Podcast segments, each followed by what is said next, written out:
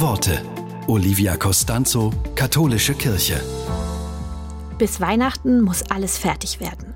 Die Akten im Büro, die Wohnung geputzt und die Geschenke verpackt. Oder vielleicht doch nicht? Der Autor Matthias Lemme geht mit sich selbst ins Zwiegespräch. Mach alles schnell noch fertig, sagt mein nerviges Ich, damit das Jahr einen guten Abschluss findet. Steuer erklären, Briefe beantworten, Mails sortieren, die besten Plätzchen der Welt backen. Muss das wirklich sein? fragt mein warmherziges Ich und lässt mich die Seiten wechseln. Nein, das muss nicht sein. Wirklich nicht. Ich muss nicht mit allem fertig werden.